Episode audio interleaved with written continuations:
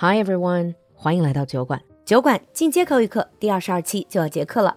八月二十九号，也就是下周二晚上，我们会在微信视频号“露露的英文小酒馆”直播结业典礼。参与直播间互动，即可免费获得英语水平能力测试一次。来微信视频号关注“露露的英文小酒馆”，联系直播客服了解详情。好机会，别错过啦！我们在酒馆等你。Hi everyone and welcome back to Geek Time. 欢迎回来 Geek 时间。Hi Brad. Hey Lulu. What are we talking about today, Lulu? Actually, I have been running into this concept online. It's called Web 3.0, and I was just wondering what that actually means. So, can we talk about that? Web 3.0? yeah. You can kind of think about the internet as being in three main stages. Mm. We're in the Web 2.0 for the most part right now.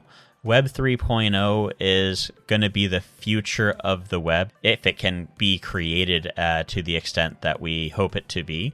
And then the earlier web, which was Web 1.0. OK，所以就是网络的一点零时代、二点零时代和三点零时代。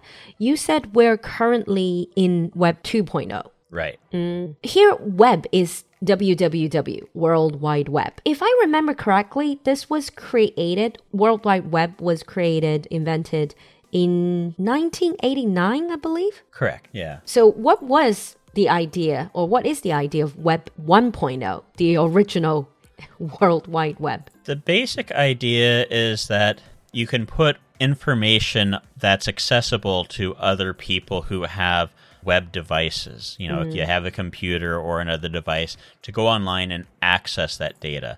Most of the early Web 1.0 was just text uh, or some simple pictures that were read only. You went to a website and you could read what was available there. It could be changed and people could update the websites. There were some websites that were bulletin boards where you went there and you did post some information, but a lot of the early web was things made by individuals, hobbyists. Someone had a something interesting, and so they would post information about it. If they liked movies, they would write about movies. If they if they did art, they might draw something and put it up on their website. But it was quite basic, right? And that was mainly from like 91 until the early 2000s. 啊，所以一九九一到二零零四年之间，这个 Web One Point O 主要还就是一些只读信息，就是 very few interactions. Mm-hmm, yeah, I mean, like the only interaction people had would be on like a, a chat server or something like that. Uh, like a chat box, that kind of thing. Well, yeah, just a chat box, yeah, a chat website mm. or not a chat site, but yeah, like a chat room, maybe. Chat room, yeah. Mm. And then we evolved into, or it evolved into Web 2.0, the current version, pretty much the current version. Yeah. The current version is websites and apps that people use every day. But the main difference is the websites save people's information, you know, their IP addresses, it gives them cookies that are stored on their computers. If you're not logging in, mm. then it doesn't know who you are based on your login, but it can know who you are based on your IP address and maybe some cookies you have on your computer. Oh, so we leave more of a track mm-hmm, yeah. online in the age of um, Web 2.0. Mm-hmm. Like if you go to Bilibili, for example, and you watch a few videos, the website knows what videos you watched. And the next time you go to that website, it's going to suggest, oh, hey, there's these videos here that you should watch based on your oh. viewing preferences. And so who you are is known by the other side as well. Okay, so it's all of these algorithms, 什么算法呀, big data, 大数据 we're talking about, that's in the realm of Web 2.0 Correct. Uh, and a lot of the internet is used like it's monetized, advertising, selling products, or in the case of maybe like Facebook or like Weibo, selling your data. Selling your data, yeah. Monetized 在这个里面就叫做变现. So every one of us, when we're going online, we are an opportunity for these websites or apps to make money off of us. That's a great way of putting it. Yeah. Mm. And so, yeah, data leads to directed advertising or precision marketing, what mm -hmm. they mm-hmm. call it, 叫精准营销。And you can't control this, can you? No, not really. I mean, you can delete your cookies. Like when you go to a website, they download a cookie, but you can delete those. But they, you also have an IP address, and that IP address is registered in, on the websites that you go to. And so if you delete the cookies, they may not know what to advertise to you when you go to that website, mm-hmm. but they still can find out who you are and some of your preferences based on your IP address. Yeah, and also you, just your viewing history, really. Mm-hmm. Yeah. Uh, but what would be Web 3.0 then?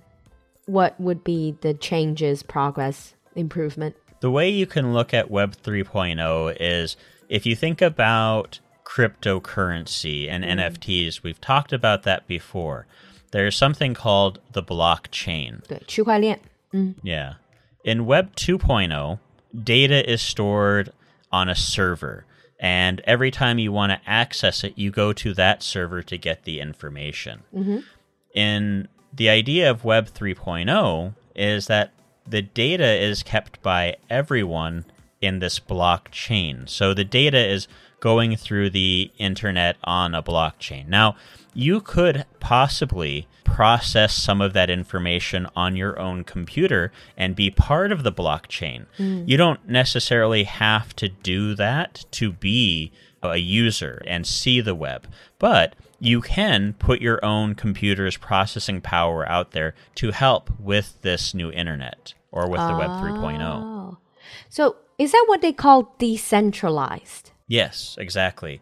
Rather than it being centralized in a server run by a company somewhere, mm-hmm. that information is now something that belongs to kind of you could say in a sense you could say it belongs to everyone. 嗯，可能用这种我这种小白也能听得懂的话来说，就是与其说是我们要到服务器去找到这个信息、获取信息 ，Web 3.0它的概念就是去中心化，就每个人都是 the data belongs to everyone in a way, and this is enabled by technologies such as blockchain. I'm going to ask probably a really dumb question. so when you hear decentralization, you sometimes also hear P2P, like peer to peer, 叫点对点. Mm-hmm is that somewhat related to the idea of decentralization? It's like every connection in the future is going to be from one computer to another instead of computers to servers. It is in a sense, but there is going to be a difference. Mm. Like when you do peer to peer, it's similar to the current or Web 2.0 because someone has a file. And rather than going to a server, you're going to another person to get that file. And so you can't really say whether or not it's the real thing. But it is kind of the same idea. When you are using a peer to peer, rather than just going to one person, you're going to maybe 10 or 20 different people oh. to download different parts of a file. And it's the same kind of idea with a blockchain, but instead of people just having this data on their computer and you getting one file or one part from one person, it's all part of a blockchain. And so you might get part of the blockchain from another place, but it, it's slightly different because that's not just sitting on someone's computer. Mm. It's being processed by their computer and it's there for a while, but it's not just the whole file is just not sitting there. I see. I see. I think I, I somehow, I think I somewhat understand kind it. Of it kind yeah. of understand it. And about decentralization, does that mean that the whole idea of decentralization is that you are not then each of us we're not controlled by we're not limited by a certain authoritative third party, right? Like mm -hmm. a mm-hmm. server can control what we can and cannot access. But with decentralized network, then this allows people to access more information without that limitation. Mm -hmm. Yeah. So if there's a server, someone could take down the server. A hacker could come in and say they could do something to kill that server. No one could access the information. Or mm. someone could say anyone with this IP range can't access the data on this server. And when you put it on a blockchain, anyone could access that information anywhere, anytime, mm. because it's no longer on one server. It's out there, kind of, in a sense, part of a cloud. So there'll be less control. I guess it has both pros and cons, which I would like Yeah. to probably get a little bit more into in our advanced episode. Mm.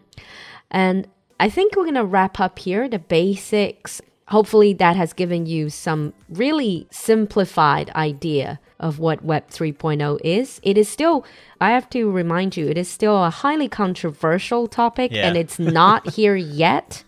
So, obviously, we have our own opinions on it. So, don't take it, and this is not like an expert lesson or lecture. So, feel free to share your opinions and the, information that you know about Web 3.0 in the comment section with us. And I can't wait for us to have the advanced episode where we kind of where we can get into the topic a bit more and talking and talk about its pros and cons. Mm-hmm. Thank you, Brad, for coming to the show. No problem. See you in the next episode. We'll see you next time.